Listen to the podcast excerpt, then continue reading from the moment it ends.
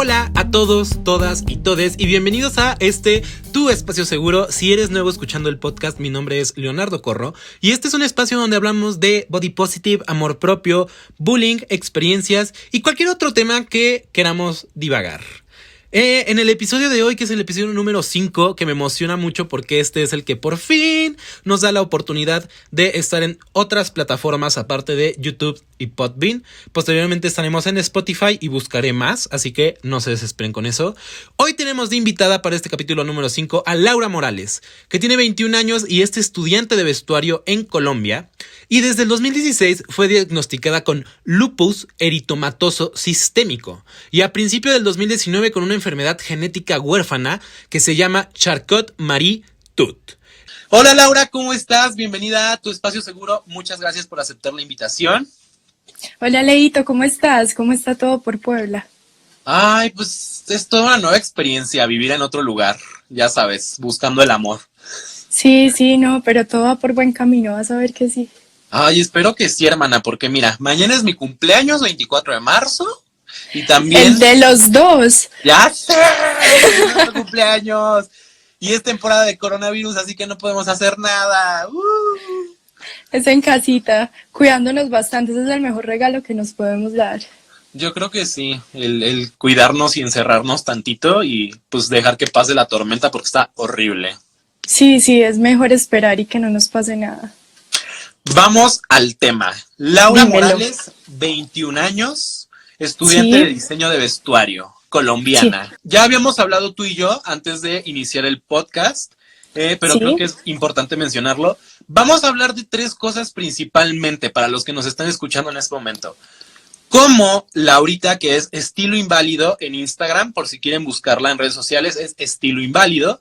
Eh, afrontó toda esta parte como de su lupus y aparte del, eh, es que no quiero decirlo mal, es Charcot o Charcot Marie. Charcot, dilo como hablando en español, Charcot. Igual es muy poco conocida la enfermedad, entonces pronunciarlo bien o mal, hasta los doctores se equivocan, entonces yo creo que tenemos esa gabela de poderlo decir como queramos. Ok de, de, la, de la enfermedad de Charcot. Yo ando muy así como de, ¿qué es eso? Porque cuando me pusiste eso, yo he visto que en tus historias hablas de ello y lo mencionas, pero quiero hacer hincapié en esas tres cosas y más importante, en la enfermedad de Charcot, porque como dices, no es conocida y creo que a la gente le, le interesaría mucho hablar de eso. Pero iniciemos por el body positive.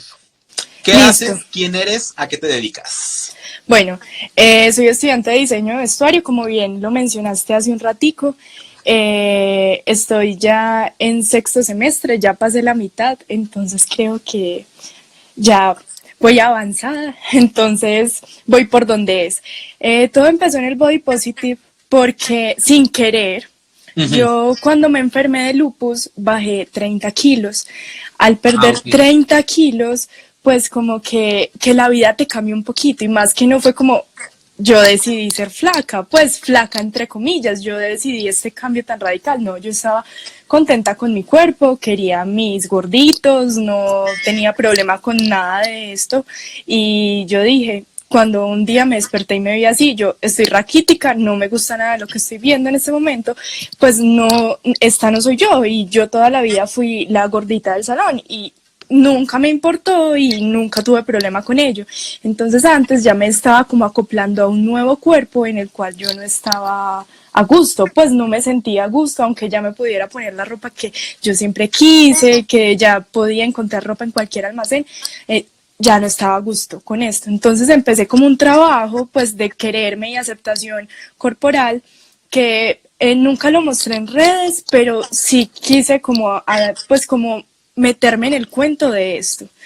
Eh, ya después empecé a entender la enfermedad, me empezaron a llegar como eh, añadidos, pues como cosas extra que van surgiendo a medida que eres diagnosticado con lupus. Y me empezaron a, causar unos cambios como que los medicamentos te inflaman la cara, como ciertas cosas que se te vuelve la piel de naranja como llena de estrías, ah, que ya que ya no era solamente que estaba flaca, sino que me tocaba afrontar las críticas sobre esto, como a esta que le está pasando. Esto no es, esto no es normal, pues si no es normal ver a, ver a una persona así. en la calle. Eh, bueno, hice un trabajo con todas las personas cercanas, con mi familia, con mis amigos, siempre tuve como la, aprobación por parte de ellos, eh, pues y como un apoyo muy grande, por lo que no tuve problemas como en el cambio y en empezar a aceptar esta nueva vida como que me estaba llegando. Eso fue a, a principios del 2017 eh, cuando llega el 2019, ya que había hecho como este proceso de aceptación total, como que ya me estaba empezando a sentir Laura otra vez, lo que me pasa es que me diagnostican con una enfermedad que se llama Charcot-Marie-Tooth. Esta enfermedad es una enfermedad genética eh, que a largo plazo es degenerativa y causa discapacidad y esa es la razón por la que yo uso silla de ruedas. Ah, em, ok. Sí, entonces esta enfermedad, eh, en palabras como cotidianas y para que todo el mundo lo entienda, es como si tus nervios periféricos, que son los que están en los brazos, en las piernas, se empiezan a desconectar de la médula, del sistema nervioso central. Eh, porque se pierde como el recubrimiento de mielina, que es lo que cubre cada nervio y permite la transmisión eh, nerviosa. Entonces ya después de afrontar todo esto, ya me viene una silla de ruedas y yo dije, no, pues yo cómo voy a mostrarle al mundo, pues yo cómo me voy a mostrar al mundo, ya después de hacer este proceso, esto fue como una caída libre, como todo lo que hice se volvió otra vez a dañar, porque nadie está preparado como para afrontar este tipo de cosas. Eh, bueno, hice otra vez el mismo proceso, solo que este no fue tan grande ni tan extenso porque yo sabía que si quería o no me tocaba, eh, me tocaba afrontar la silla de ruedas o si no me quedaba en la casa. Y yo, clara, y pues sí, claramente, yo pues somos gente muy joven, queremos ir a la universidad, queremos salir con los amigos, queremos eh, salir con el novio, salir como con todas este tipo de personas y con tu círculo que necesitas afrontarlo sí o sí. Y yo creo que una de las ventajas es cuando te llegan estas cosas que estás joven y la necesidad de ser normal, entre comillas, te hace como quererte y valorarte. Afortunadamente, cuando me pasó esto, como esta segunda parte de mí, de mi historia, eh, pues tuve un círculo ahí sí más cercano que me ayudó aún más, mi familia me ayudó el doble y el triple, mi novio también se quedó conmigo sin importar nada, entonces como todas estas cosas se fueron como sumando y dándome como más aceptación a la condición, para poder llegar y decir como no, es que esto no se puede, pues esto no me puede detener, esto no puede detener mi vida, yo antes tengo que ser capaz de afrontar, afrontar todo, volver a la universidad, volver a salir, volver a hacer todo, quererme y demostrarle a las personas y enseñar sobre esto como lo mismo que tú haces. Esto es, esto es un trabajo de enseñar eh, aceptación, eh, de enseñar como y una especie de creación de espacio personal, que la gente vea que sí es capaz de, de, de, de soportar y querer su cuerpo tal cual es, porque no hay más de otras, es el cuerpo que nos tocó y no lo podemos cambiar. Eh, yo tengo una pregunta. Dime. Cuando estábamos platicando me mencionaste que tu lupus es eritomatoso. Eritematoso. sistémico. ¿Es un tipo de lupus específico? O sea, sí hay como tipos de lupus, pero que tiene que sea eritomatoso. Eritematoso. Eritema, eh, la palabra proviene de eritema, que es como enrojecimiento. Ah, enrojecimiento o inflamación. Entonces, eh, ese tipo de lupus lo que causa es inflamación en diferentes partes del cuerpo, porque hay, hay lupus cutáneo que solamente se inflama la, pues, la piel, eh, pero el que yo tengo puede afectar cualquier órgano. En mi caso me afectó los riñones principalmente y el estómago. ¿Y el, eh, el lupus cómo se desarrolla? ¿O es como de un día eh, y así? No, eh, la mayoría de pacientes que están diagnosticados y estamos diagnosticados con lupus para llegar al diagnóstico, pues que te digan, tienes lupus eritematoso sistémico, se tardan muchos años. Hay gente que se tarda 10 años en ser diagnosticado. En mi caso, yo tuve síntomas desde que era muy niña, que tenía artritis, un tipo de artritis que se llamaba, pues me dijeron que era artritis reactiva, pero que al final se dieron cuenta que no era por esto, sino que era lupus, pues después de mucho años. Es que a, mí, a mí me parece muy interesante. Yo me acuerdo cuando te descubrí. Sí. y dije, wow, o sea, es alguien que está en silla de ruedas, pero no le, eso no le, no le impide vestirse bien. Y ya luego, me acuerdo que te seguí y pasaron como una semana o dos y empezaste a hablar, no de lupus, empezaste a hablar de, de el síndrome de Charcot. Charcot. Lo voy a pronunciar mal todo este momento, así que no me odie. Y yo decía así como de, me cae bien, debo profundizar más. Porque aparte, en algún momento llegaste también a mencionar como toda esta parte del body positive, pero yo siempre pensé que lo hacías en el sentido de el body positive, de hablar de sí tengo una enfermedad y algo que me está discapacitando, pero eso no es que no me permita hacer cosas.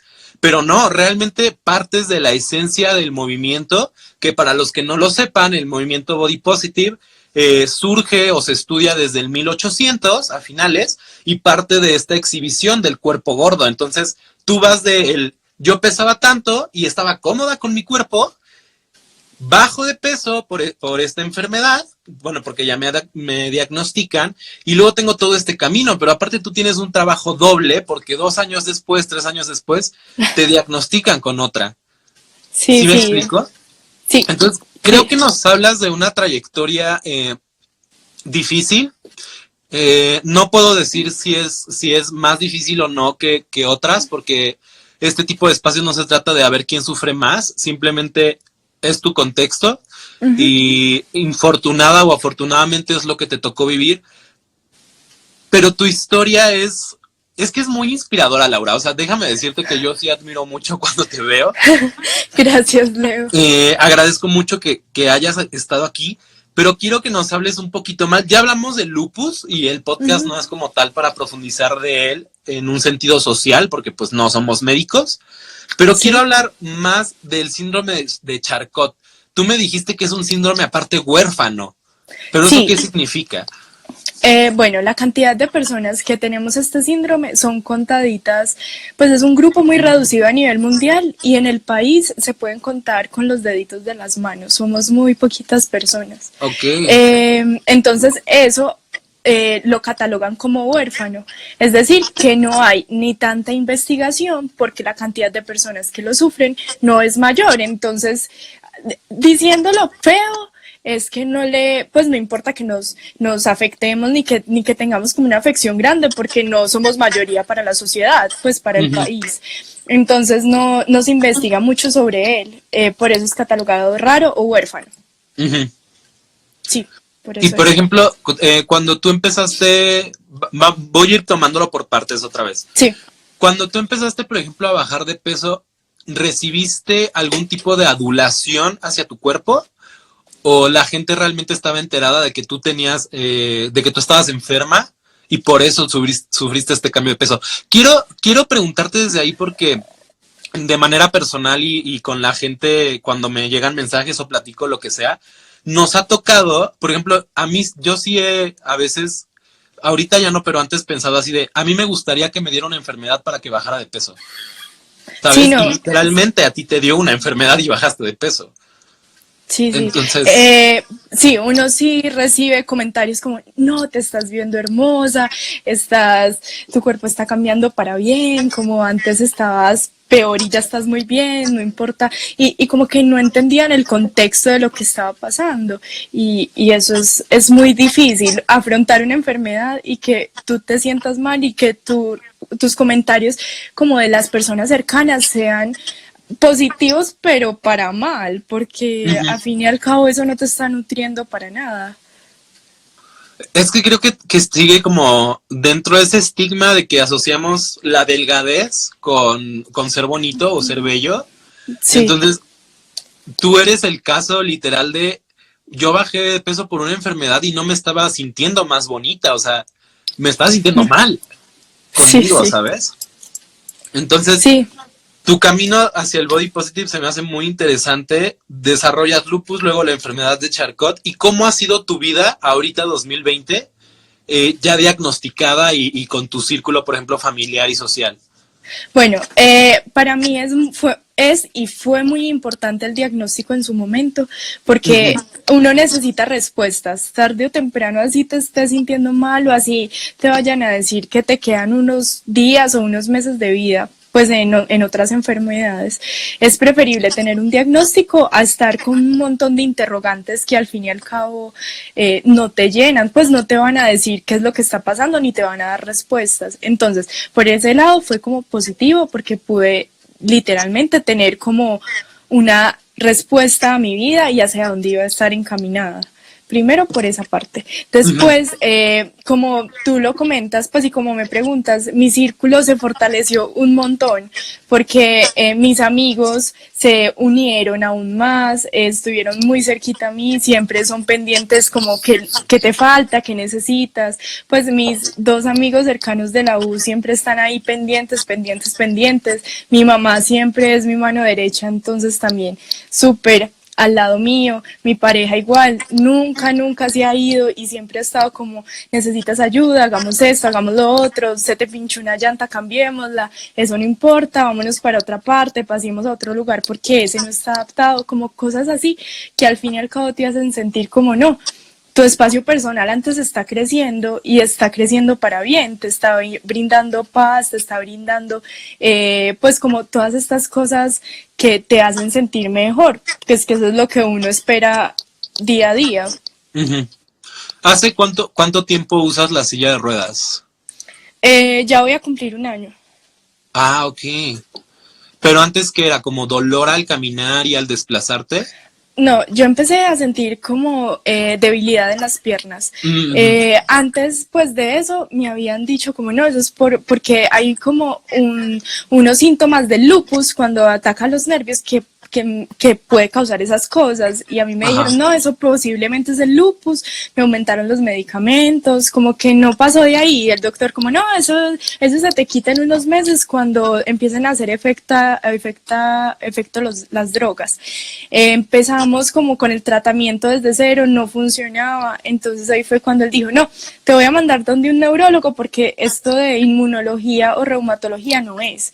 Entonces empecé como otro proceso desde cero y ya hasta que un momento ya me afectó completamente y, ya me tocó empezar a usar la silla y empezaron como a buscarme un diagnóstico correcto y se dieron cuenta que era este síndrome. Y por ejemplo, ahorita nos, nos hablas sobre que a ti te alivió el hecho de ya tener un diagnóstico. ¿Cuánto tardaron en darte un diagnóstico? Afortunadamente, el neurólogo con el que fui fue muy como atinado, porque ah, este síndrome también es súper difícil de diagnosticar. Yo tengo ah, una, eh, una familiar que tiene como síntomas parecidos, entonces ahí fue cuando él dijo, no, esto puede ser genético, porque si hay alguien más en tu familia con estos síntomas, lo más probable es que sea por ahí y no sea como una enfermedad adquirida o desarrollada. Claro, él ahí mismo como hizo como un desglose de todas las enfermedades que podían tener mis síntomas hasta que al final me mandaron un examen como muy puntual y ahí salió el resultado y el diagnóstico. De qué era... ¿Y tu familiar también está diagnosticada o no? No, ella no está diagnosticada con Charcot, pero ya es, es casi que seguro, que ella tiene Charcot. Mm, ok. Y por ejemplo, tú, ¿cuándo, inicias tu estilo inválido? Bueno, al principio cuando yo, cuando yo empecé, no, no te preocupes, cuando yo empecé con la silla, pues yo me demoré un buen tiempo en montar la primera foto, porque pues antes montaba fotos del, del pecho para arriba, pues que no se viera. Y hasta que un momento yo le digo a Alejandro, a mi novio, como no, vámonos por mi conjunto residencial, tómame una foto que voy a montar una foto con la silla. Me tomo una foto muy improvisada y esa es la que subo. Yo dije, hoy, de hoy no va a pasar. Empecé a recibir como comentarios positivos en cuanto, pues, de los seguidores, que eran seguidores muy poquiticos, pues, como mi, mi grupo cercano del colegio y de la universidad, nadie más. Y yo dije, no, esto puede crecer para algo más grande ahí sale una, pues cuando yo empecé con todo este proceso a seguirme vistiendo como a mí me gustaba, a seguir pues con mi estilo como la ropa que yo uso normalmente y yo empecé como a, hacer ese cambio porque claro, al estar sentada tu cuerpo se derrite, no, no sé cómo explicarlo, pero, pero tu estómago se sale de otra manera, tus piernas se vuelven más delgadas, pero yo intenté como cambiar toda la ropa que tenía, no en cuanto comprar nueva, sino a cómo la adapto para esto que estoy viviendo en este momento. Una de mis amigas, que te lo comentaba ahora, de la U, ella me dijo, como no, Lauris, es que vos puedes inspirar a muchas personas, esto, esto le puede ayudar a mucha gente que esté viviendo o no en silla de ruedas. Eh, tú siempre te mantienes súper arreglada, súper linda, que puede ser una inspiración solo con el hecho de que te vean bien vestida en la silla. Yo dije, bueno, voy a empezar así, pero mi decisión fue crear un blog. Entonces pensé mucho rato en el nombre, decidí llamarlo estilo inválido por lo mismo, porque se tiene una concepción de que las personas en situación de discapacidad no se pueden ver bien y tienen que estar enfermas en una cama. Entonces de ahí proviene el nombre, creé el blog y ya, aquí me tienes hablando contigo. Ay, muchas gracias. Pero, por ejemplo, entraste un tema de que me estuvieron preguntando eh, en todo el día cuando puse la cajita de preguntas. Sí. Eh, ¿Cómo afrontas esa parte de ser discapacitada? Porque aparte tenemos el horrible como estigma social y es algo que está muy arraigado eh, en países latinoamericanos por lo menos. Sí que a, la persona discapacitada en silla de ruedas, eh, con muletas, tal vez sin, sin, algún, sin alguna sin alguna extensión de su cuerpo como sea, en lugar de verla como una persona más, siempre la vemos como, como, como con lástima, ¿sabes? Como, ay, pobrecito. Entonces, por ejemplo, ¿tú cómo viviste esa, esa transición? Y ahorita actualmente, ¿cómo crees tú que, que responde realmente la sociedad ante eso? Porque, por ejemplo, tú mencionaste en algún momento de este en vivo así de, es que fuimos, no sé, a una plaza o a caminar, pero vamos a otro lado porque no está adaptado. ¿Me explico? sí, sí, sí, sí, te entiendo completamente. En cuanto a lugares, pues Latinoamérica, como bien lo has dicho, no está muy adaptada. Aunque yo vivo en una ciudad, no es la capital, es una de las ciudades principales de Colombia, entonces ah, se puede decir que tranquilamente pues ciertas partes, pues los centros comerciales, los restaurantes más importantes, como las avenidas donde hay más tráfico, sí está adaptado y no tengo como problema con eso, igual que mi universidad, y pero que yo diga, no quiero ir a una tienda de segunda mano, está en el barrio más bohemio, que aquí sería como Prado Centro, pues como un barrio muy histórico, quiero ir allá, no, no puedo ir, ni se me, no se me puede ocurrir porque pues allá cómo voy a entrar con la silla, es casi que imposible. Primero por esa parte y en cuanto a las personas, es muy difícil, pues aunque no creas, me han dicho que la discapacidad es contagiosa y se han ido de mi lado mil metros a, a, detrás de un salón, me han dicho como tan discapacitada, eh, tan linda y tan discapacitada, como concepciones así que sí, que uno cree que no existen y existen completamente. Y me ha pasado dentro de una universidad y me ha pasado como en un contexto que uno dice, no, aquí hay gente que pues que, que uno no cree que tenga esos, esos pensamientos y es ignorancia en el buen sentido de la palabra. Muchas de las cosas es, son simplemente porque son los estigmas que están muy arraigados a nuestra, a nuestra sociedad latina, a nuestras, sí, a nuestras costumbres, a nuestros pensamientos. Es que es complicado a veces, o sea, yo, yo no te puedo decir que eduques a la gente, porque al final del día no es nuestro trabajo. Sí. Pero creo que si intentamos llevar este mensaje de, más que de positividad, de amor propio y de respeto el uno al otro, sí es necesario que, se llegue a mencionar que somos ignorantes, o sea, como sociedad somos muy ignorantes y no sabemos cómo comportarnos. Es totalmente, es que esa es la palabra, ignorantes. Esa, esa es la palabra. Hay que educarnos, hermanas. Si escuchan esto y se escuchan a Laurita en este momento, hay que educarnos. Tenemos tres preguntas. Eh, teníamos más, pero saqué tres que se me hicieron como las más interesantes. La primera es, ¿con qué estigmas te encuentras más seguido? Lo que la gente asume o piensa, que va un poquito con lo que acabas de mencionar. Bueno, aparte de eso, eh, que el lupus es contagioso y el lupus no es contagioso. Por si hay alguien que escucha eso, el lupus no es contagioso. También me han dicho que los discapacitados huelen feo. ¿Qué? ¿Por qué? no sé, pero con eso me encuentro. También me han dicho, a ver, que, que no me puedo vestir bien, que los enfermos, y pues que las personas enfermas ya son moribundas, que eso es otra cosa que no está bien, que eh, las, el lupus es cáncer, ese es otro muy común, y el lupus no es cáncer. Eh, que el, por tener un, una enfermedad huérfana, me asocian con una enfermedad huérfana y rara, me asocian con que soy rara y, y soy también una persona súper normal, que hace todo muy normal. Ok. Sí, eso es como con lo que más me encuentro. Antes no te han dicho así, tengo una enfermedad huérfana, porque eres huérfana. Ah, ah no, pues gracias. A mí se me hace muy eh, interesante y curioso cómo también buscaste, porque estudias moda. Ah, ¿Cómo buscas como esta liberación de tu cuerpo a través de la moda? ¿Me explico? Sí. ¿Cómo vives eh, esa parte?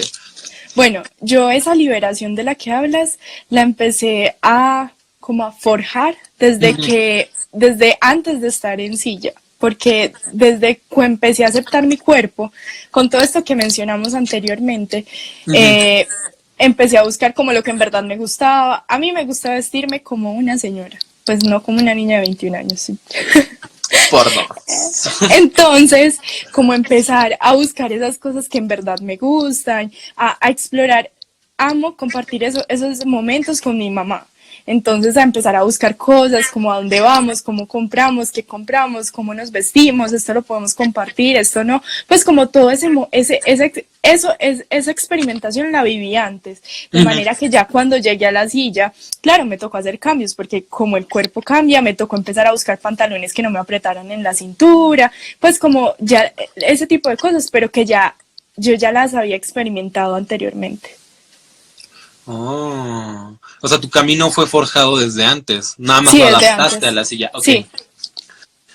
La pregunta número dos de los seguidores es, ¿cómo podemos hacer para no hacerte sentir incómoda o a otras personas, aunque no es nuestra intención, en el sentido de, la discapacidad? Listo. Eh, trátenlas como son. Pues no las miren como con lástima. Eso es lo peor que pueden hacer. No, cero lástima eh, cero tratarlas diferente, porque si las tratas diferente, antes ahí ya las estás haciendo sentir mal, porque somos personas comunes, somos personas corrientes, que sentimos lo mismo, que tal vez necesitamos una ayuda ortopédica, como puede ser la silla, para otras personas las muletas, o simplemente un corset o una faja abdominal, pero que si tú llegas a mirar, a preguntar esto qué es, esto qué tal cosa, no, después cuando tengan confianza, ahí sí, qué está pasando, qué podemos, qué tienes, te podemos ayudar en alguna cosa, pero de resto trátenlas como si fuera otra persona del común yo, yo también eh, percibo que lo que pasa es, esto, o sea, esto viene de Laura, que es una persona discapacitada en el ojo público porque tienes tu blog.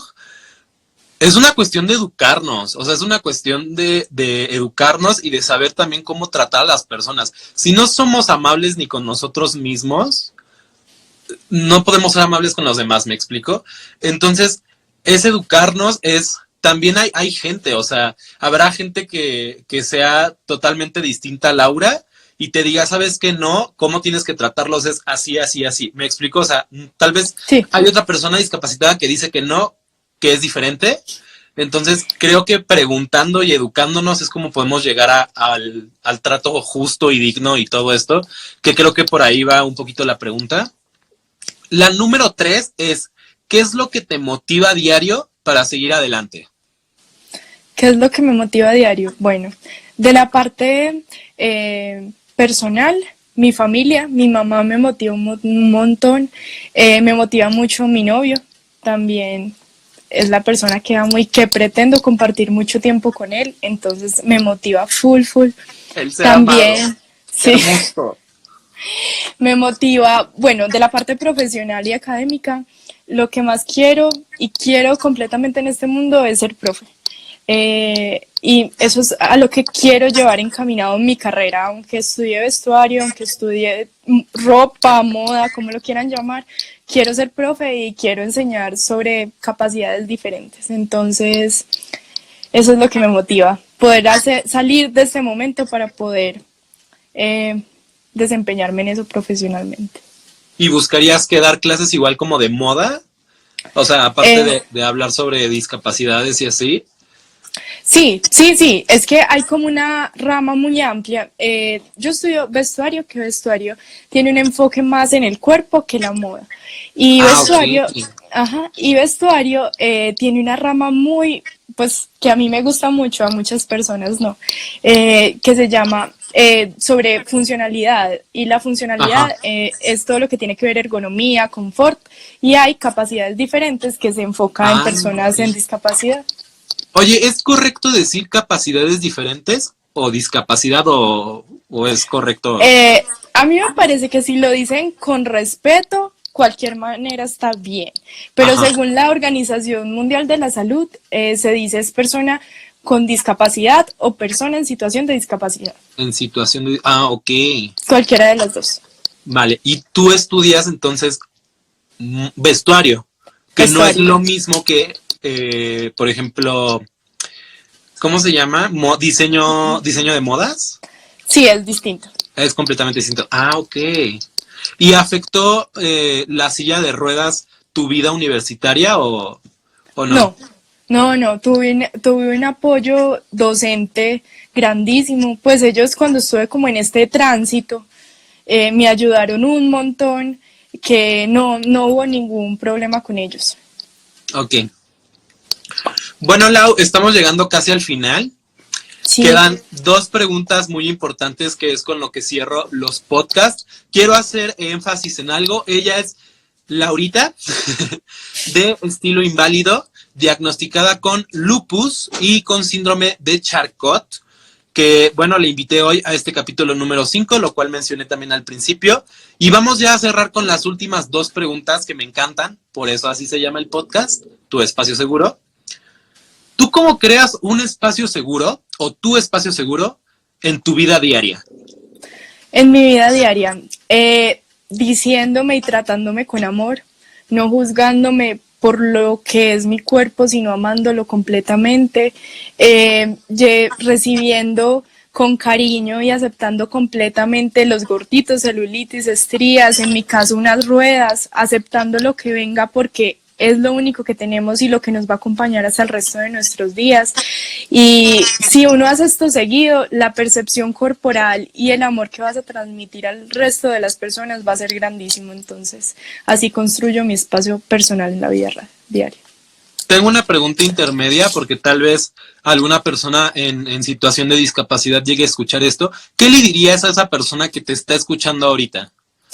Le diría que todo va a pasar, que los tiempos duros y la adaptación va a llegar en algún momento de la vida. Puede ser al mes o al año o a los 10 años, pero todo pasa, nada se queda igual y lo mejor que uno puede hacer es darle tiempo al tiempo, porque no hay más de otro. Ay, qué hermoso. Amo. Celebro. y la pregunta ya para cerrar es, ¿tú cómo haces tu espacio seguro en tus redes sociales?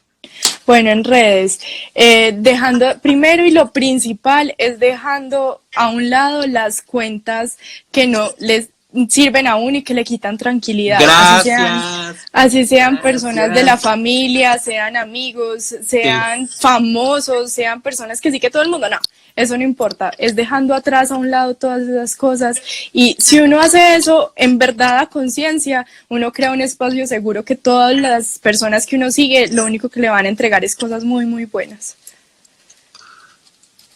Me gusta mucho que mencionas lo importante que es navegar en Internet de una manera sana para nuestra mente y para nuestro cuerpo. A veces entramos a Internet y neta está lleno de, no, no quiero sonar feo, pero de, de porquería y de publicidad. Sí, O es sea, verdad. Entonces vemos estos cuerpos perfectos que no, que no se parecen nada a nuestros contextos y te sientes mal por no estar ahí.